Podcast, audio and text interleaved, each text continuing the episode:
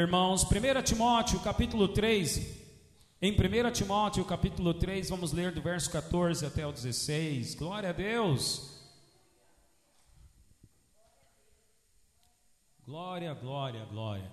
E por que três gritos de glória a Deus? Eu vou falar, está aqui na mensagem.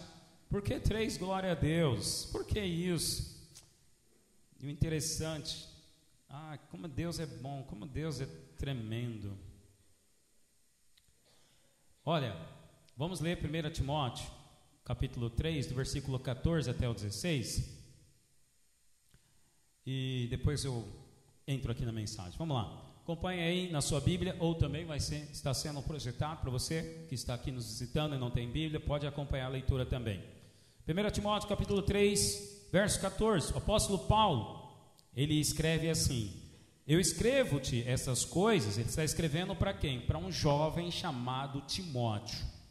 Eu escrevo-te essas coisas esperando ir ver-te em breve, para que, se eu tardar, se eu demorar, você fique ciente de como se deve proceder na casa de Deus, que é a igreja do Deus vivo. Diga, a casa de Deus é a igreja do Deus vivo. Agora vire para a pessoa que está do seu lado e diga para ela: seja bem-vindo à igreja do Deus vivo. Seja bem-vindo, Stephanie. Seja bem-vindo. Além de ser a igreja do Deus vivo, é também coluna, baluarte da verdade. Um baluarte é um escudo, tá? Evidentemente, agora olha o que ele fala. Evidentemente, grande é o mistério da piedade. Aquele que foi manifestado na carne, foi justificado em espírito, contemplado por anjos, pregado entre os gentios, crido no mundo e recebido em glória. Aleluia. Curva sua cabeça, feche seus olhos, Pai. Oh Deus, com temor e tremor, Senhor, me coloco mais uma vez, Senhor, para transmitir a mensagem. Ó oh Deus, que essa mensagem, Senhor, traga esperança para os corações que estão sem esperança. Traga fé, ó oh Deus, e fortalecimento para aquele que pensa em desistir ou está procurando, Senhor, uma resposta. Ó oh Deus, que traga inspiração, traga vitória, Senhor, sobre aquele que ainda está lutando contra o pecado, contra a carne. Ó Deus, traga, Senhor Deus, uma divisão, ó Deus, das suas emoções para o espírito. Ó Deus, por isso eu lhe peço que nos abençoe com espírito de revelação, de sabedoria, que a tua palavra, Senhor, seja como uma flecha ó Deus, atinja o alvo, alvo, Senhor, que são corações nessa noite, que a tua palavra seja como uma espada, ó Deus, venha dividir alma de espírito, Senhor, juntas de medulas, ó Deus, e que a tua palavra possa, Senhor, nos revelar e nos mostrar as intenções do nosso coração, para alinharmos assim, Senhor, com a tua vontade, que é boa, perfeita e agradável. Muito obrigado, Senhor, pela manifestação da tua glória e pela tua palavra, em nome de Jesus. Amém. Amém. Glória a Deus. Pode ser sentar, irmãos. Aleluia. Eu não sei vocês, mas eu estou me sentindo muito com muito calor. Mais alguém? Hã? Liga para mim, por favor. Tá calor, não tá não? Estou me sentindo abafado, enxugando a minha careca aqui que não para de transpirar. Meu Deus. Amém. Amém, Vandelos. Amém. Obrigado, Davi. Irmãos, glória a Deus. Nós lemos aqui, por que, que lemos esse trecho?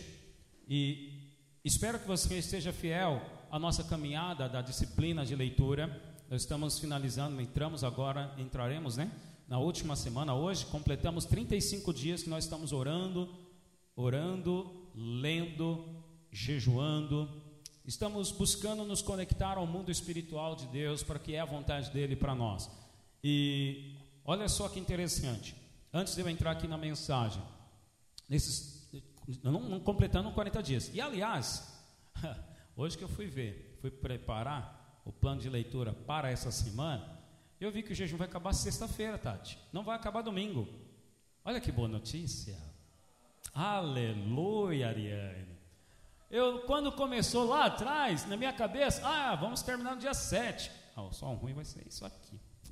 Vai terminar no dia 7 de maio, no domingo, né, com a ceia. Mas não, irmãos, o jejum e a leitura vai encerrar na sexta-feira.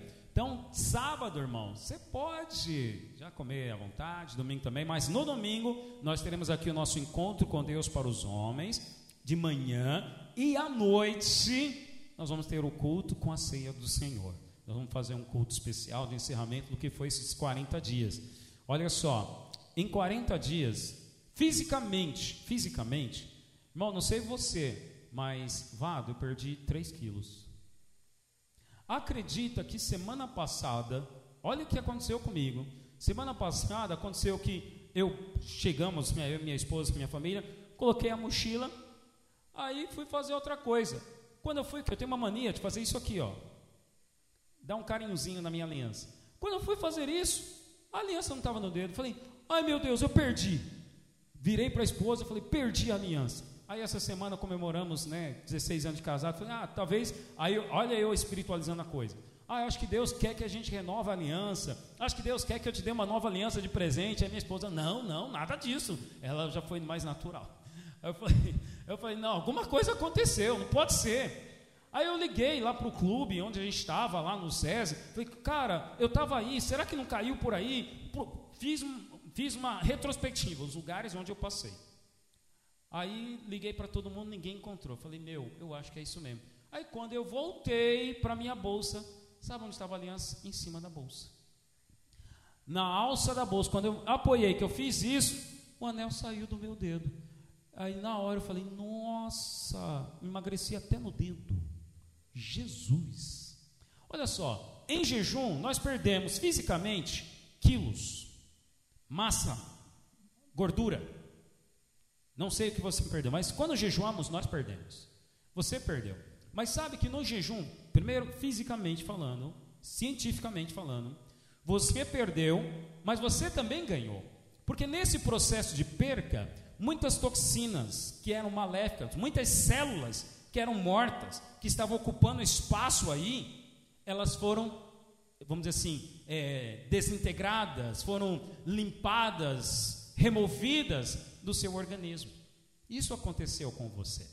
E agora você vai encerrar esse jejum, ou seja, ao voltar ao comer, não sei você, mas nesse processo em jejum, às vezes vem até é, essa falta, ausência de alimento, e esse processo todo que está acontecendo, diminuir açúcar, né, e tal, você fica até às vezes mais sensível emocionalmente. Você fica até às vezes é, mais melancólico. Você fica às vezes até mais down, emocionalmente falando. E isso por causa da carência do alimento. Olha só, e o processo que está acontecendo com você. Mas o que, vai acontecer quando você comer? Vai recobrar o ânimo e o seu organismo vai estar fortalecido, porque as toxinas, células mortas que estavam ocupando espaço vão dar lugar às células novas. É fato, cientificamente comprovado. O jejum traz até rejuvenescimento para as células do, do cérebro e do organismo. Então, perdemos, mas você vai estar ganhando. Olha outra coisa. Você talvez, né, você deixou de assistir uma série, deixou de fazer alguma coisa para se dedicar à leitura. Perdeu mas você vai ganhar. Porque ao se dedicar a ler, a permitir a sua mente ser renovada, ser inspirada pela palavra de Deus, não tenha dúvida, você vai ganhar muito com Deus. E eu vou falar sobre isso, porque isso é um mistério, né? Que mistério? Peraí, durante o jejum eu fiquei triste às vezes. Quem aqui durante o jejum ficou irritado? Triste? Sensível emocionalmente? Quem aqui durante o jejum lutou com as tentações? Quem aqui com o jejum, é, durante o jejum, teve dificuldade para orar?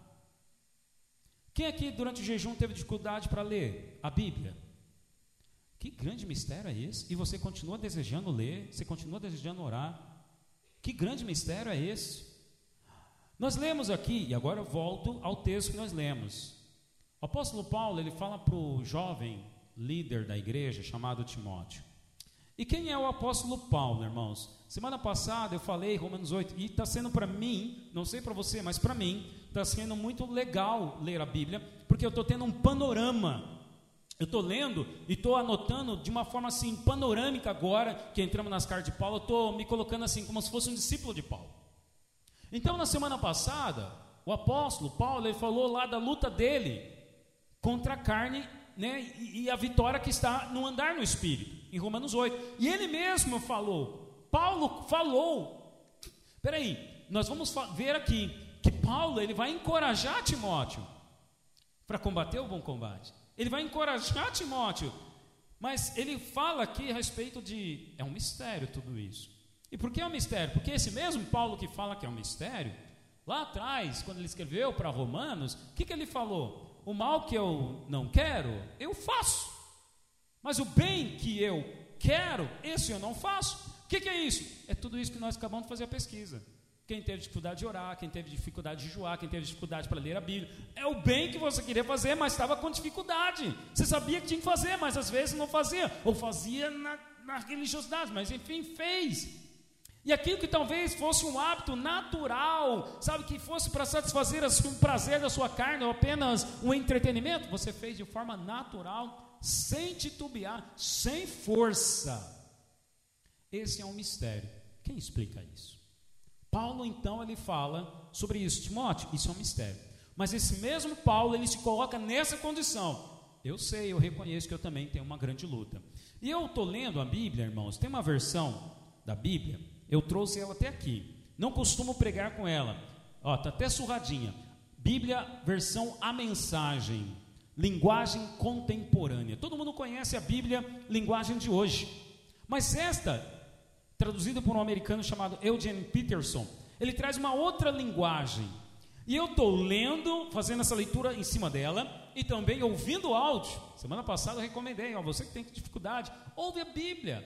Bíblia em áudio. E tem essa versão em áudio. Depois eu vou compartilhar, inclusive, lá no grupo do WhatsApp, para você que não pôde acompanhar, você ouvir também. E nesse trecho me chamou muito a atenção que nós lemos aqui, nessa versão então revista e atualizada. Só que presta atenção, vou ler esse mesmo trecho, só que na versão agora contemporânea, linguagem contemporânea. Deixa eu só achar aqui, cadê? Aqui. Espero, lá ele diz: escrevo-te essas coisas esperando vir vi, ir ver-te em breve. Vamos lá, a versão linguagem de hoje. Imagina Paulo falando isso agora para você. Espero visitá-lo em breve, mas caso eu me atrase, eu escrevo esta carta para que você saiba como devem ser as coisas na casa do Senhor, a igreja viva de Deus, defensora da verdade. A vida cristã é um grande mistério. Na versão revista atualizada aqui que nós vimos, a vida piedosa é um grande mistério. Grande mistério é a vida piedosa. Que vida piedosa? O que, que é isso? O que, que é piedade? É as práticas espirituais. Quais são as práticas espirituais? A vida cristã. Então, a vida cristã é um grande mistério, muito além do nosso entendimento, mas algumas coisas são bem claras. E ele agora escreve este poema: Esteve entre nós em corpo humano foi justificado pelo Espírito, foi visto por anjos, foi proclamado entre todos os povos, crido em todo o mundo, recebido na glória celestial. Então, o apóstolo, a sua intenção ao escrever esse trecho dessa carta para o jovem Timóteo é falar sobre dois temas: o mistério da vida cristã, o modo de viver esse, essa vida, que é um mistério, o modo de viver essa vida e a importância da igreja, que é a casa de Deus. Que é a casa de Deus. E aqui eu quero dar ênfase maior ao como viver essa vida, que é um mistério. Mas eu vou começar falando aqui porque na ordem ele fala: olha, eu escrevo para que você saiba como devem ser as coisas na casa do Senhor, a igreja viva de Deus. Paulo ele não escreve doutrina que ele Timóteo deveria ensinar ou usos e costumes que Timóteo deveria ensinar à igreja. Não. Mas Paulo ele diz: olha, a igreja é viva. Ou seja, elas têm está fluindo, algo está acontecendo, não neste plano, mas num plano superior, e nós precisamos entender. E uma vez que nós fomos ajuntados, lá em Romanos ele escreveu, porque Deus nos ajuntou, nos uniu no amor de Jesus Cristo e nada pode nos separar. Então nós estamos unidos nessa casa espiritual chamada casa de Deus. E aqui Paulo, ele dá uma ênfase, ele descreve que a igreja é coluna e firmeza da verdade. Ou seja, a igreja sustenta. Então tudo é sustentado por meio da igreja. Onde está a verdade? É proclamado através da igreja. Então Paulo ele passa essa imagem e ele sugere então que a igreja é um pilar da verdade em, um, em meio a um mundo de incertezas e engano. Quando se levantam, né, é, nas redes sociais, ou mesmo querem atingir os costumes tradicionais da família, quem que eles se lembram? Da igreja.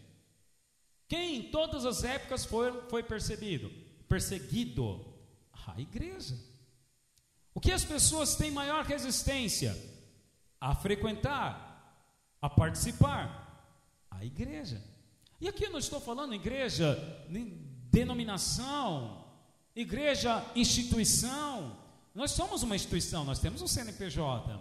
Mas vai além, vai um mistério além. O governo conhece a Igreja Batista Água Viva pelo CNPJ. Agora, Deus, Ele conhece nós muito melhor, porque foi Ele mesmo que nos ajuntou para nos formar como seu corpo. Então, Paulo, quando ele diz, poxa, grande é esse mistério, poderíamos traduzir quando ele escreve, finaliza aqui esse poema. Esteve entre nós em corpo humano. Que grande mistério é esse? Você já percebeu que toda a história mitológica de um Deus que existe, ele só é adorado. Ele não serve. Ele não serve o seu povo. Pode ver, todo filme de guerra, todo filme de mitologia grega, todo filme aí que mostra né, algum ser poderoso, supremo, ele quer ser adorado. Ele nunca serve. Ele só quer ser servido. Que grande mistério é esse, então, que nosso Deus, e eu achei tremenda a canção, porque as, as letras foram se encaixando ao que o Espírito foi me colocando para trazer na mensagem. Que Deus é esse? Não há outro como Ele. Porque Ele sendo Deus, Paulo está dizendo, Ele esteve entre nós em corpo humano. Precisaria? Não. Que grande mistério. O que motivou Deus a fazer isso? Por que ele fez isso? Não bastando andar em corpo humano, ele foi visto pelos anjos justificado pelo Espírito e proclamado entre todos os povos, todos os povos, língua, tribo, raça e nação, tributam ao nome Jesus, Yeshua. E por que, como eu falei até, né, irmãos, vamos dar três glórias a Deus. Por que três glórias a Deus? Porque Deus é glorificado três vezes. Ele é Deus Pai, Ele é Deus Filho e Ele é Deus Espírito. Por que, que Ele é um Deus triuno? Não é que existem três deuses, não existem três deuses. Que grande mistério é esse? Lá em Gênesis, Deus falou: façamos o homem a nossa imagem e semelhança. Não, ele não estava conversando com três, não. Deus é Pai e Ele resolveu se apresentar como Filho.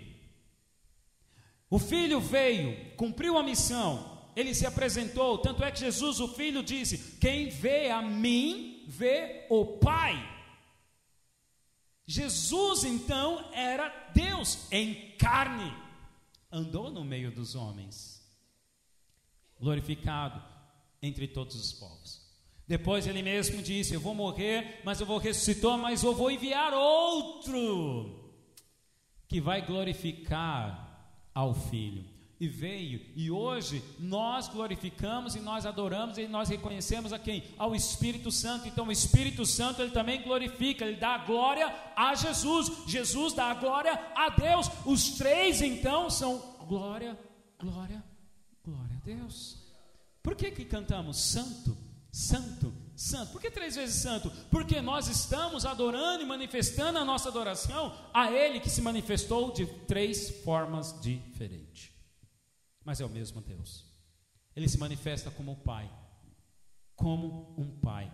E é interessante porque ele, como um Pai, ele então, Pai, precisa de filhos, ele juntou a sua comunidade. Então a igreja, Paulo diz, é o pilar da verdade, é a coluna. Então, como sermos um pilar da verdade em meio a um mundo de incertezas e enganos, irmãos? Eu anotei aqui três coisas, duas, três, né? Olha só, primeiro, como comunidade, como igreja, nós precisamos viver uma vida de comunidade e amigos. Como igreja, como corpo de Cristo, precisamos ver uma vida de comunidade e amigos. faça amigos aqui. Seja amigo de alguém. O fato de ser amigo é ter alguém para eu servir, é ter alguém que vai me servir, e no sentido que eu vou servir sem esperar nada em troca. Faça amigos. O que a sociedade, que as pessoas mais estão carentes é de amigos. Agora, triste é quando as pessoas, e aí vem um engano maligno que se aproveita da fal, falibilidade humana, que aí existem pessoas que não querem ter amigos. Por quê? Eu não confio. Então eu construo meu escudo, é melhor eu ficar aqui no meu mundinho e você fica no seu. Mas sabe, numa vida de comunidade, Deus nos une para nós sermos fortalecidos. Porque o seu modo e seu estilo de vida vai fortalecer a minha fé. Vai me ajudar a ter mais paciência, vai me ajudar a ser mais amoroso, vai me, ensinar a ser mais misericordioso. O que seria a vida cristã se todos nós fôssemos monges? Cada um vai para o seu mosteiro, no seu cubículo e fica só lá orando. Hum, ok, glória a Deus, vai se conectar ao mundo espiritual, mas só que vai faltar alguma coisa. Você, sua alma, ela não vai ser transformada. Sabe, existem coisas nos comportamentos entre as, entre as pessoas, das pessoas que te incomodam. E aquilo que no comportamento das pessoas te incomodam é aquela área que Deus quer transformar você. Por isso ele nos uniu. Por isso ele nos uniu. Agora, como ser um pilar da verdade? As pessoas lá fora, às vezes encontram, e olha, veja, as pessoas querem andar em sociedade, querem viver em tribos, querem. Todo mundo quer andar em tribo. Mas o ser igreja, por que você vem aqui na igreja? Por quê? Porque eu quero encontrar consolo, esperança, paz, amigos, ser respeitado, não ser julgado. Um ambiente, sabe, de, de conforto, de segurança, para quê? Para abrir meu coração, para mostrar minhas falhas, mostrar a minha fragilidade, vulnerabilidade mas também ser consolado. Paulo era esse, ele estava mostrando à igreja: olha, eu sei que eu luto contra a minha carne, olha, eu peço oração. Paulo também fala disso, e agora ele está se colocando na condição de ajudar o outro, nós como igreja. Então, viver essa sociedade de amigos é isso. Tenha amigos. Agora, não sei se você viu aí essa semana, e uma segunda, segunda coisa que eu coloco aqui a respeito de que Paulo diz que a igreja viva de Deus é defensora da verdade, coluna, é que Paulo fala o seguinte, e é um segundo ensino para nós: viva a verdade como igreja. Vocês viram a polêmica aí que aconteceu, acho que essa semana, semana passada, da Xuxa falar assim que, olha, ela criticou né, a Bíblia falou que a Bíblia ela precisa ser contextualizada, precisa ser revista, atualizada. Vocês viram? Quem viu isso aí? E gerou uma polêmica, saindo no mundo da política, mas entrando no ponto que ela colocou. Será que a Bíblia precisa ser atualizada? Sabe, quando eu olhei para essa, essa matéria, sabe o que eu identifiquei? Eu identifiquei uma coisa é que as pessoas lá fora, claro, ao falar, tem um viés maligno aí.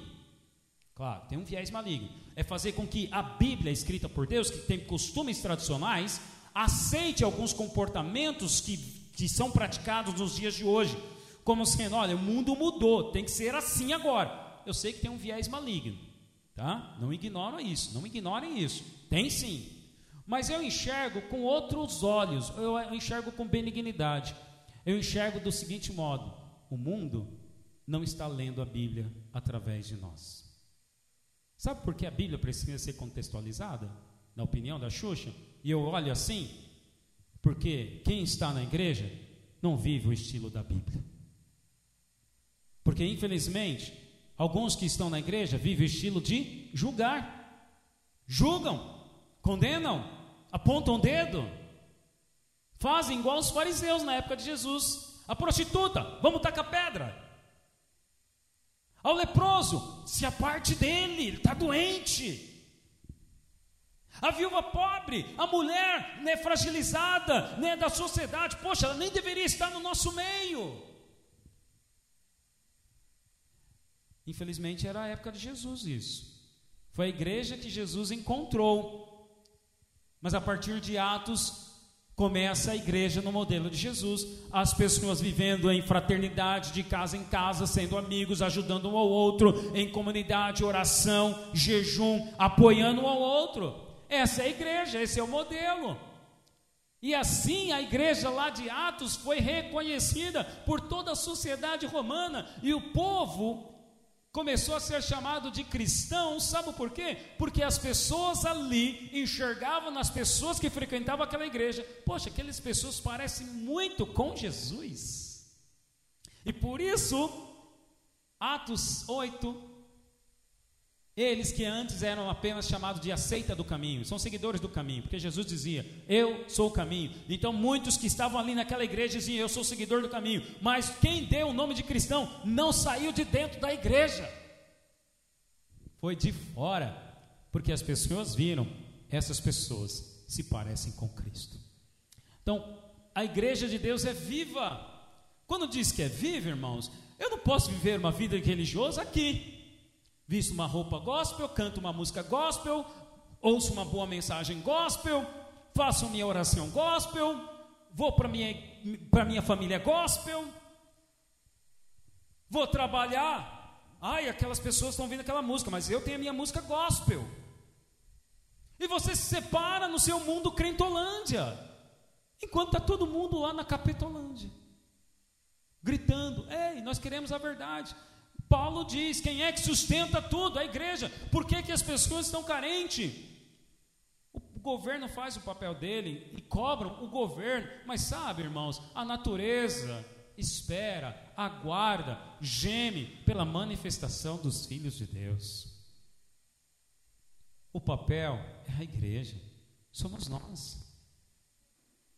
A igreja ajuda o governo, quando liberta uma pessoa, quando uma pessoa sai do vício das, do álcool e ela se transforma, passa a ser um pai de família respeitoso, é uma pessoa menos que vai lá para o hospital, que vai usar do benefício do governo. A igreja que sustenta a verdade. Mas para a igreja sustentar essa verdade, nós precisamos então viver essa verdade. As pessoas na nossa sociedade precisam ver essa verdade em nós. A Bíblia é atual, não esqueça disso. Jesus mesmo quem falou: céus e terras passarão, mas as minhas palavras não hão de passar. A Bíblia é muito atual. Você pode pegar qualquer versículo que vai casar com o momento de hoje. Mas o que é o clamor não é de contextualizar a Bíblia, mas sim de as pessoas verem a Bíblia em nós.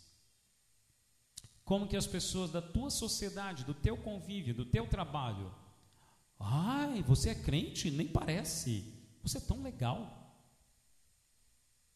Porque a imagem que as pessoas têm de crente é o seguinte: pecado. Ai, meu Deus. Ai, você é do mundo. Não, eu vou sentar ali. Irmãos, está na hora de as pessoas verem a Bíblia através de nós de vivermos o estilo da Bíblia. Por isso nós estamos nesse desafio. Porque eu estou nesse desafio porque eu quero edificar uma igreja no estilo da Bíblia. Eu sei que alguns aqui talvez não conseguiram seguir o plano de leitura, não conseguiram, né, por diversos motivos, mas irmão, eu quero encorajar você, não desiste, entra na leitura. Pastor, eu não comecei, não estou desde o início. Entra na leitura, permita sua mente ser renovada. Entre. Você só tem a ganhar e muito. Terceira verdade que Paulo fala que a Bíblia, a igreja, estou falando da igreja, hein? Estou falando só da igreja ainda. A igreja como casa de Deus. E você percebeu que eu não falei nada de fazer coisa aqui? Porque a igreja não é aqui, a igreja viva, ela vai para fora. Se a gente vive um estilo de crente só aqui, então é uma igreja morta. Igreja viva, ela influencia a cultura também, porque foi isso que aconteceu lá em Atos. Mudou todo um status quo da sociedade. E como assim podemos influenciar a sociedade? Podemos influenciar a sociedade em muitas coisas, com ações, projetos sociais. Uh, grupos que vão influenciar a outros. Uma certa vez eu fui cobrado por alguém que falou assim: Ah, pastor, deveria ter na igreja um grupo dos empresários. Eu falei, Amém, irmão, então monta o grupo dos empresários. Aí ele, não, mas deveria vir de você. Eu falei, mas irmão, eu sou o pastor, você está chamado, você quer, quer servir? Vamos montar, faz lá o grupo dos empresários. Nós poderíamos influenciar muito a cultura. Poderia ter grupo dos empresários, grupo dos atletas, já tem grupo dos músicos. Que eles conversam entre eles, entre música, estilo, compartilham mensagens, o que ouviram, o que leram, o que estão recebendo de Deus. Por que não? Grupo de empreendedores. Vado. Por que não? Grupo dos atletas, poxa, estou praticando né, exercício, ó, vamos montar esse grupo para falar sobre isso, incentivarmos uns aos outros. Por que não? Um grupo sobre educação financeira. Por que, que você espera a partir de mim? Porque a igreja ainda está morta. E quando nós fazemos, quando nós fazemos, até pessoas de fora podem ser encaixadas nesse grupo e começar, poxa, mas eu não sabia que na Bíblia tinha isso? Poxa, eu não sabia que crente falava sobre isso também? Uau! Irmãos, a sociedade como um todo está carente. Todo mundo conhece a história daquele é, famoso cara lá, o primo rico. Ele se converteu entregou a vida a Jesus, foi batizado, amém? Glória a Deus, aleluia. Mas o irmão em Cristo. E como foi o testemunho de conversão dele? Tem um, um, um grande influenciador aí também, né? Chamado o, o Tiago Brunet. Falou para ele: Olha, você fala de dinheiro, mas você sabia que a Bíblia fala muito de dinheiro e tem muito a ensinar para você? Ele, como assim? É, eu desafio. Foi um desafio do Tiago Brunet para ele. Um desafio. Leia Provérbios. São 31 capítulos. Leia um capítulo por dia. O cara começou a ler começou a ter uma visão, nossa, mas que plano, que gestão, que gerenciamento, mas nem na MBA eu estudei isso. E melhor, porque por detrás da letra ele encontrou o Espírito e se converteu a Jesus. Irmão, é possível, é possível, é possível. Por que não? Eu estou falando isso para desafiar você a montar, começar a montar grupos. Não precisa pedir minha bênção. Vamos ser uma igreja viva. Outra coisa, que uma igreja viva não tem centralização. Não pode estar tudo centralizado em mim. Tem que partir do pastor, ou tem que pedir a bênção do pastor, ou vamos. Você pode até pedir um conselho, pastor. Estou pensando nisso, aquilo outro. Amém. Eu estou aqui para ser seu conselheiro, mas não estou aqui para te controlar. Eu estou aqui para despertar os seus dons, sua fé. E agora eu entro no mistério da vida cristã falando sobre a igreja, o que é a igreja, agora o mistério da vida cristã. Paulo fala, a, a, a vida cristã é um grande mistério. Por que grande mistério, irmão? Olha só, porque nós não temos certezas. Você tem certeza de alguma coisa? Ah, não, eu tenho certeza da minha fé, mas você não viu. Alguém já voltou de lá para te falar? Você tem fé para crer. Então, no meio, no meio dessa certeza, você tem a fé para crer. Mas no meio disso tudo, você tem os seus sentimentos de medo, dúvida, que às vezes vai fazer você colocar em xeque a respeito disso. Por que, que tem gente que desiste e abandona da fé? Ela volta a se inclinar para as coisas da carne e aí a mente fica totalmente cauterizada, queimada, intoxicada com as coisas do pecado, que ela não consegue mais se abrir para a verdade por causa das incertezas. Por que, que a vida é um grande mistério? E é nesse contexto então que nós precisamos ter a certeza, como não vemos, então teremos que lidar com nossos sentimentos, impulsos naturais como adversários. Você vai sentir medo, às vezes vai se sentir confuso, perdido até em relação ao seu próprio propósito e caminho de vida. Vai acontecer isso com você. Vai acontecer. E qual é a resposta para tudo isso? Colossenses 1:27, Paulo fala lá: Cristo em nós é a esperança da glória. Enquanto eu me inclinar para as coisas espirituais, eu vou continuar andando nesse grande mistério. Paulo, então, ele olha para Timóteo, e Timóteo está vivendo nesse contexto de confusão, de medo e de rejeição. Sim, medo e rejeição. Porque a igreja começa a rejeitar ele, porque ele era muito jovem, muito jovem. E Paulo tem que encorajar ele. 1 Timóteo capítulo 4, versículo 6 ao 16. Eu vou ler aqui Marx. Você pode projetar, mas vou ler na versão aqui na linguagem contemporânea. Olha o que Paulo fala, olha o encorajamento de Paulo, e talvez esse seja um encorajamento para você também. Você foi criado na mensagem da fé e se orienta nos ensinos saudáveis. Paulo está falando isso para Timóteo no contexto de quando ele estava sendo rejeitado, porque ele era muito jovem e ele agora está na dúvida: será que eu vou continuar liderando? Timóteo está cheio de medo, irmãos, está inseguro. Agora, Paulo continua, eu estou lendo na linguagem contemporânea. Agora, passe adiante este conselho aos seguidores de Jesus, e você será um bom servo dele Afaste-se de histórias tolas que se disfarçam de religião. Exercita-te diariamente em Deus. Por favor, nada de flacidez espiritual. Exercitar-se numa academia é útil, mas a vida disciplinada em Deus é mais proveitosa e deixa você em forma hoje e para sempre. Pode acreditar. Guarde isso no coração. É por isso que nos lançamos de corpo e alma nesta aventura. Que aventura? O grande mistério. Confiamos no Deus vivo, Salvador de todos os homens e mulheres, especialmente dos que creem. Uau! Então, qual que é a resposta nesse meio de confusão? Continue exercitando a sua vida de fé em Deus. Eu estou fazendo aqui academia. Quantos aqui fazem academia? Mais ou menos. Sim ou não, Tati? Mais ou menos. Mas está escrito. Você entrou. Entrei, né?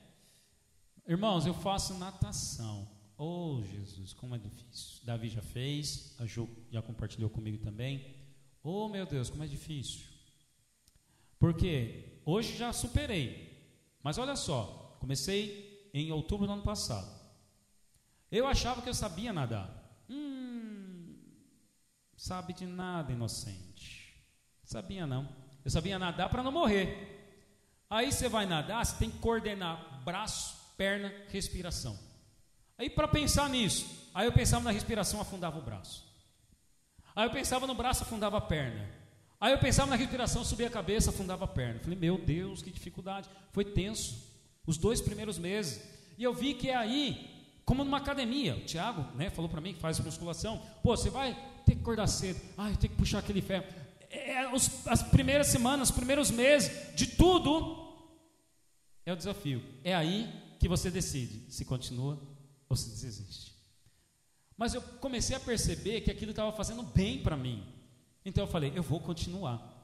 Superei essa fase. Hoje eu faço com prazer, já sei meu corpo já está coordenado na abraçada. Já está, já estou consciente da respiração. Já não estou mais como estava lá no mês de novembro e outubro. Já está fluido. Mas para isso eu precisei de disciplina. Precisei ser corrigido pelo professor. Precisei me expor às dores, porque o ombro doía, porque eu nadava errado. No começo, quem nada errado dói muito muita dor, muita dor, principalmente no meu ombro, era gelol direto, e eu achando, saí do futebol, saí da academia porque não queria mais dor, foi para natação e estava com dor. Mas aí o professor falou, porque você está nadando errado. Eu falei, então vou ter que acertar. Hoje está bem. Então, há uma recompensa, irmão. Paulo está dizendo, olha, exercita-te numa academia, exercitar-se numa academia é útil. Na versão aí, que está na Bíblia, ele fala, é, cadê? O exercício físico para pouco é proveitoso. Ou seja, tem um proveito. Claro que tem. Eu não me sinto mais preguiçoso, eu não me sinto mais sonolento, não me sinto. Minha respiração está fluida. Agora não estou falando do exercício de natação, eu estou bem, meu condicionamento está bem. Então, precisou o que? Disciplina, mas eu precisei enfrentar as dores, superar as dores. Aí Paulo, ele faz a comparação com o exercício espiritual. E ele diz: Ó, a academia é bom, mas quer saber o que é melhor? Uma recompensa melhor? O exercício espiritual. Exercita em Deus, mas não seja flácido espiritual. Ou seja, o que é flacidez, irmão? Molenga. Não seja molenga. Você vai, cai no pecado, pede perdão para Deus, faz um voto, Deus agora não vou mais. E aí volta a cair de novo, e volta a cair no, na, no, na tentação do seu temperamento, e aí fica debaixo de acusação. Não, não seja molenga, supere isso, vai passar, avança. Você vai vencer. É isso que Paulo está dizendo. Até que vai chegar um momento em que o seu temperamento, pô, ninguém percebe, mas você nem percebe que você tinha aquela dificuldade, que aquela luta contra o pecado você nem tinha mais, porque está fluido. Mas tem que vir do exercício em Deus. O que é o exercício em Deus?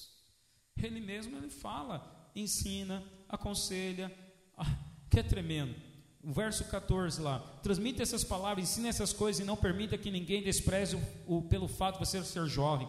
Ensine os cristãos com a vida. Olha só como está aqui. Ensine os cristãos com a vida, pela palavra, pelo procedimento, pelo amor, pela fé, pela integridade. Continue lendo as escrituras, aconselhando, ensinando, Quanto ao dom especial do ministério concedido, quando os líderes da igreja impuseram as mãos sobre você, mantenha-o puro e ativo. Cultive essas coisas, mergulhe nelas, todos perceberão quando você amadureceu. Fique firme em seu caráter e em seu ensino. Não se desvie, apenas fique firme. Você e seus ouvintes vão experimentar a salvação. Isto que eu li está aí com outro texto: medita nestas coisas e nelas ser diligente, para que o teu progresso a todos seja manifesto. Exercita, meus irmãos. Você vai sair deste jejum de 40 dias como uma outra pessoa, acredite. Você vai receber. Que mistério é esse? Que mistério é esse? Você perde, mas vai receber uma recompensa? Você vai receber muito em Deus. Respostas, fortalecimento, Talvez apenas mudança de humor, de caráter, de temperamento, não sei, mas vai receber recompensa em Deus. E muita. Acredite, Paulo está dizendo, pode acreditar. Exercita-te em Deus, porque ela vai te deixar em forma hoje e sempre. Que forma, irmãos? A forma para vencer essas incertezas que estão dentro de você, essas dúvidas, esse sentimento de confusão, de medo que está dentro de você e de mim. E é interessante que Paulo falou isso aqui em 1 Coríntios capítulo 4, mas lá em 2 1 Timóteo capítulo 4, aí Paulo ele escreve uma segunda carta, porque nós vimos aqui primeira carta de Timóteo capítulo 4. Agora na segunda carta, Marcos, 2 Timóteo 1:6. 1:6. Olha o que ele escreve, ele começa, ele vai escrever uma segunda carta para ele. E ele diz assim: Por esta razão, pois te admoesta, admoestar é conselho, chama sua atenção, que reavives o dom que há em ti pela imposição das minhas mãos. Ou seja, Paulo está vendo que Timóteo ainda está com dificuldade. Irmão, a vida cristã é cheia de altos e baixos, como um casamento é cheio de altos e baixos. Mas onde está a vitória? No casamento é quando você se reconcilia, pede perdão, é transparente, tem comunicação, aceita o perdão, reconhece o erro. E com Deus, a mesma coisa. Seja transparente com Deus, fale a verdade. Não esqueça que você não tem como esconder de Deus, apenas fale concordando. Ele está conectado a você. Ele está ao seu lado. Ele não vai te abandonar. Várias vezes você se sentiu fraco, isolado, rejeitado, sozinho, mas Ele está ali com você. O que você fez foi criar expectativa. Você queria que o seu namorado estivesse do seu lado, que seu marido estivesse ali com você, que seu pai estivesse ali com você, mas Deus permitiu aquilo aquela circunstância para que você fosse transformada à imagem e semelhança de Jesus. Há um processo na vida cristã. Há um processo. Nós estamos vendo Timóteo. Não bastando isso, irmão, Timóteo também teve até problema de saúde. Paulo fala para Timóteo: Timóteo, toma vinho por esse problema do teu estômago, esse negócio ainda está bem cuida da tua saúde, senão tua vida ministerial vai durar pouco, tua carreira vai ser, durar pouco. Ou seja, Paulo fala: cuida do teu corpo, cuida da tua saúde, não só a sua vida espiritual, mas cuida de você. Cuida de você, irmão. Cuida de você. A vida é um grande mistério. Mas não, ser, não, vai ser de vitória em vitória, não vai ser sempre, poxa, essa semana foi bênção. Não, vai ter semana que você vai estar tá abalado, vai ter semana que você não vai conseguir se levantar, vai ter semana por causa de uma doença, por causa de uma situação, não sei. Não sei. Mas você sabe. Eu gosto muito de falar de mim, mas não das minhas vitórias. Nas muitas mensagens que eu prego aqui, eu falo às vezes das minhas falhas até e das minhas fraquezas. Para quê? Para que você seja inspirado. Paulo falava das dele. Essa semana não foi a minha melhor semana desses 40 dias. Eu não sei qual foi a sua. Eu tive uma melhor semana, mas eu escrevi que essa semana que passou agora não foi a minha melhor semana. Não foi. Por causa de uma doença, peguei uma gripe, fiquei mal fisicamente, até o meu emocional se abalou e teve dois dias que eu não consegui ler a Bíblia e percebi irritação em mim, Tiago. Eu percebi uma, uma sensibilidade, muitas coisas estavam me irritando. Até né, na oração, Davi, quarta-feira. Quarta-feira minha garganta fechou. Porque eu tive treinamento, no meu trabalho eu tenho que falar, e, e aí eu tinha que. Quinta-feira tinha aula, então minha semana inteira falando. Mas eu não estava bem fisicamente, emocionalmente e nem com forças para orar. E aí, olha só, por que, que não foi uma semana boa? Então voltei, cheguei do trabalho, falei para a esposa: Olha, eu estou me arrastando, eu não estou bem. Eu sou transparente com a primeira pessoa em casa, minha esposa. Eu não estou bem, estou me arrastando. Eu preciso ir no hospital. Eu vou lá e vou tomar uma injeção. Só cheguei, dei banho nos meninos, e pior que eu passei também meu resfriado para o bebezinho por Lucas. Mas enfim, o ponto aqui é, eu falei para o Davi, Davi, tem oração, irmão, você faz a oração? Eu não estou bem. Primeiro, né, tinha pedido para o Vá, não deu para ele. Você faz a oração, você dirige a sala de oração, porque eu, eu não estou bem fisicamente, irmão, se eu for, estou mal. Eu não vou, eu sentar aqui e ficar sentado. E amém, porque tem liberdade para você vir e ficar sentado na sala de oração. Mas eu não queria, eu não queria. Eu não queria. Eu não queria.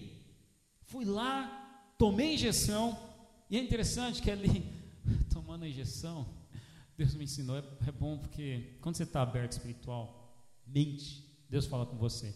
O problema era na minha garganta estava afetando todo o meu corpo. A moça falou: nome chique para injeção no bumbum. Você vai tomar um medicamento na região intramuscular. Moça, que que é isso? Ela, no bumbum, pode descer as calças. Moça, mas a dor é na garganta. É, mas é no bumbum a injeção. Aí Deus falou comigo: peraí, a dor é aqui? Não, é, a doença é aqui, mas a dor vai ser aqui. Às vezes existem doenças na nossa vida que Deus vai provocar uma dor em outros locais, em outras áreas, mas essa dor é para nos curar. Eu saí dali, sabe, ouvi Deus tomando injeção. Eu falei, Deus, o Senhor está comigo mesmo. Olha só, olha o contexto. Eu não queria vir à sala de oração, estava mal fisicamente, mal emocionalmente, e não queria vir orar. E tomando injeção, Deus fala comigo. Nada, nem ninguém pode separar do amor de Deus. Por mais que você queira correr, salmista, nem sei que salmista escreveu isso. Para onde eu vou, ali está meu Senhor. Se eu me escondo no mais profundo abismo, Ele está lá. Se eu subo no mais alto monte, Ele também vai estar lá. Eu não vim para a sala de oração, fui me esconder no hospital, Ele estava lá. Porque Ele é Deus, que grande mistério é esse? Que você quer desistir dele, mas ele não desiste de você. Que grande mistério é esse? Fala para mim. Quem explica? Quem explica? Por que ele faz isso? O que motiva ele a fazer isso? Ele quer algo de você? Não, ele só te ama. Por isso ele não desiste. Você está lá no seu dia mal, querendo desistir, não querendo orar, não querendo fazer nada. Mas ele está lá, filho, mas eu vou, vou lá, estou do seu lado, eu não vou desistir de você, não. Estou com você. Irmãos, isso é tremendo. Porque Deus é bom. Deus é bom. Deus é bom. Você não é melhor que ninguém. Como também você não é pior que ninguém. Pelo fato de você se sentir fraco, ou por causa dessas incertezas. Você não é o pior pecador. Você é apenas mais um filho. E que o Pai ama. Por isso, Paulo encoraja Timóteo. Nesse mistério, o que, que nós precisamos? Que que eu, qual a lição que eu tiro para mim? Eu preciso ser encorajado. Superei a minha semana mal? Sim. Vou entrar nessa semana talvez encorajando o outro. Mas talvez vai ter uma outra semana que eu vou precisar ser encorajado. Nesse contexto, Deus me encorajou falando comigo porque eu estava aberto ali. Deus falou comigo pelo Espírito. Mas no contexto do mistério de Deus, Deus pode usar uma pessoa. Por isso, não se afaste. Paulo era fortalecido, Paulo fortalecia Timóteo. Eu pergunto, não se afaste. Paulo, quem é o Paulo da sua vida que vai te fortalecer? Que vai ter uma palavra para você? Ou que às vezes vai só dizer: Olha, eu só quero orar. Só vamos orar. Sinto muito por tudo isso que está acontecendo, mas vamos só orar. Só orar. Já é o suficiente, irmão. É poderoso, porque a oração do justo é poderosa. Amém? Vamos colocar em pé.